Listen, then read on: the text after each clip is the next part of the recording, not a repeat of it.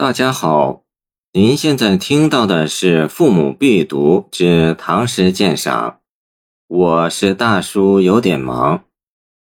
从诗的结构布局看，老将慷慨豪迈、激情四溢的叙说，那些试点与书点，无一不是老将的自喻。就像现在的人物访谈，在老将亲情的回忆中。交织一个个现实与历史错综的画面，一段段可歌可泣与可感可叹的往事与今事，连采访者也受到激励和鼓舞。如果看作第三人称叙事，显然是看走眼了。如果承认这首诗是以英雄主义为基调，以报国的雄心与安静边疆的壮志为主题。那么，以下两则评论就大可商榷。一则说，全诗既表现了老将军不幸的命运，当外族侵略时，他又奉诏出征的感人的爱国精神；指责了封建统治者对一个身经百战的将军的冷漠无情，抒发了他的仕途失意。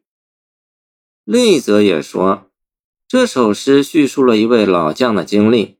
他一生东征西战，功勋卓著，结果却落得个无功被弃，不得不以躬耕叫卖为业的可悲下场。作品揭露了统治者的赏罚蒙昧、冷酷无情，歌颂了老将的高尚节操和爱国热情。这两则评论的问题在于：一是把《老将行》读成描写个别历史人物的叙事诗。二是机械的运用贴标签的方法，而没有从诗的时代社会背景及诗人的创作意图着眼，更没有从诗的全篇结构与字里行间着手。这大概是一个时期文学批评与研究的通病。中国的北方从先秦时代起一直存在边患，烽火不断。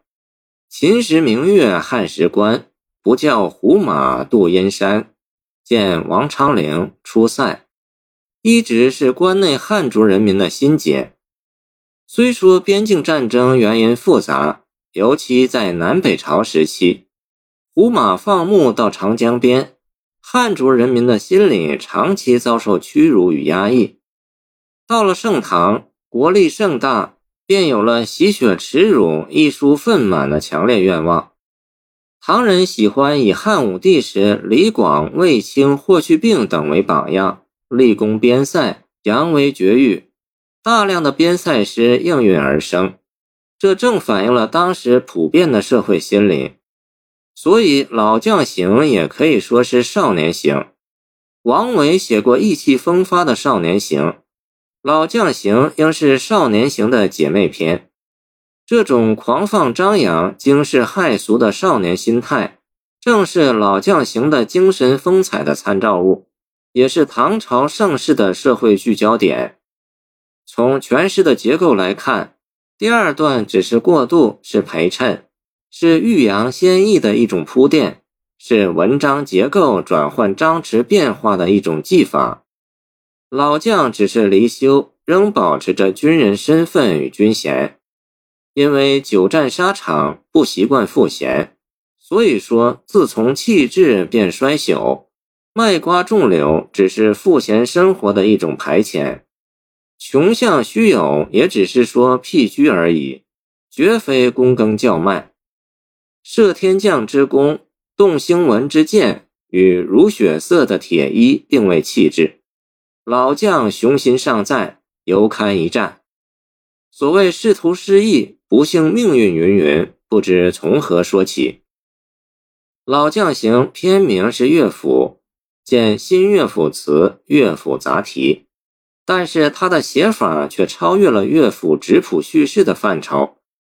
唐代近体诗讲格律，古体诗也被律化，叫歌行体。卢照邻的名篇《长安古意》是其代表作。王维的老将行、桃源行、洛阳女儿行也脍炙人口。到了白居易的《长恨歌》《琵琶行》，更被誉为千字律。清沈德潜《唐诗别才集》云：“此种诗纯以对仗声。这话只说对了一半。老将行共三十句十五联，除四联未对外，其余都对仗工整，音节婉转。十几个试点与书点如行云流水，不着痕迹。而老将的英雄形象顾盼生风，呼之欲出，这才是其精髓所在。谢谢您的收听，欢迎您继续收听我们的后续节目。如果你喜欢我的作品，请关注我吧。